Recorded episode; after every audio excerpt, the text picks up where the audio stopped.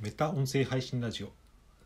この放送は音声配信が好きな僕岩見が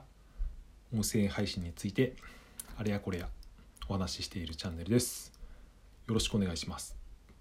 11月21日の土曜日いかがお過ごしでしょうか？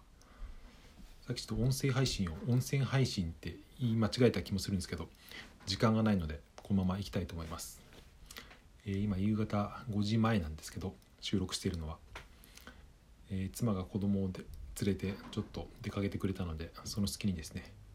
いろいろ作業してたら音声を収録する時間がなくなってきたので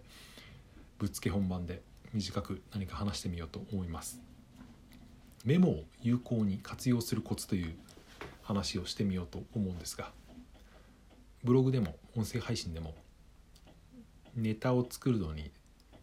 日常で気づいたこととかをメモをしておくことってよくあると思うんですけど僕もそれを昔からやってたんですけどなかなかそのうまく活用できなかったんですね最近まで。なんかその場で思いついたことをあこれ使えそうだなと思ってスマホのメモに残しておいたりするんですけどなんか時間が経つとですね何がいいと思ったのか分かんなかったりとか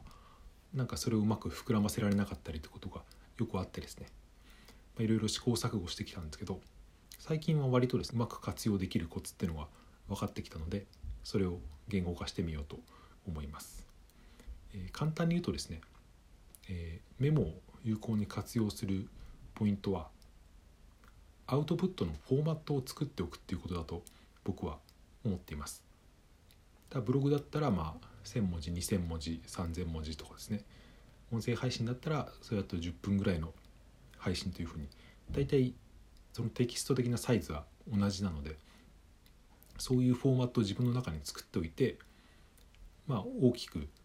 タイトル、えー見出しが、えーまあ、3個から5個ぐらいって考えておくとそういうフォーマットを自分の中に染み込ませておくとですね何かをパッと思いついた時にそこに埋め込むだけでっていうかいいんですよね。最近、まあ、1週間ぐらい前の配信で僕はですね「鬼滅の刃」とアメリカ大統領選の共通点っていう、まあ、これは本当に何ていうか自流に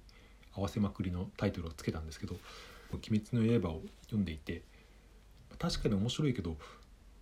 こんなに映画とか流行るほどなのかなっていうまあなんか不思議な感じを持ってたんですよね。まあ、それを何かブログなり音声配信で話そうとした時にただそれをそのまま言っただけではなんていうかただのおっさんの愚痴みたいになってしまうので何か引っかかりというかフックを作るためにどうしたらいいかなというふうに考えていたらある時ですねその、まあ、大統領選がちょうど終わった頃だったのでその共通点がありそうだなと思ってなんていうかみんながみんな同じ方向に向きがちみたいな極端な方に流れていきがちだなっていうことを思ったので、まあ、アメリカ大統領選の方は割と後付けだったんですけど「鬼滅の刃」と結びつけることで、まあ、コンテンツというか、まあ、10分ぐらいの話をできるようになったと。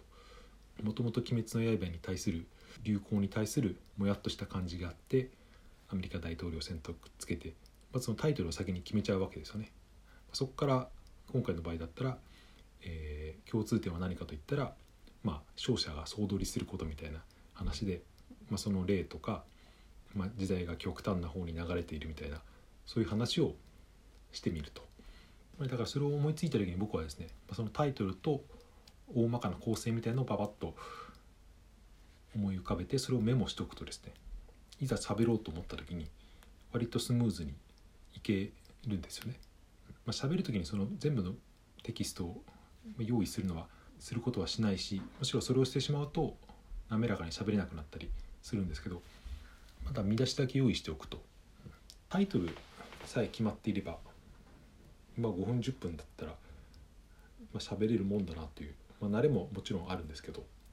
でもそのタイトルがですね、うん決まっていないと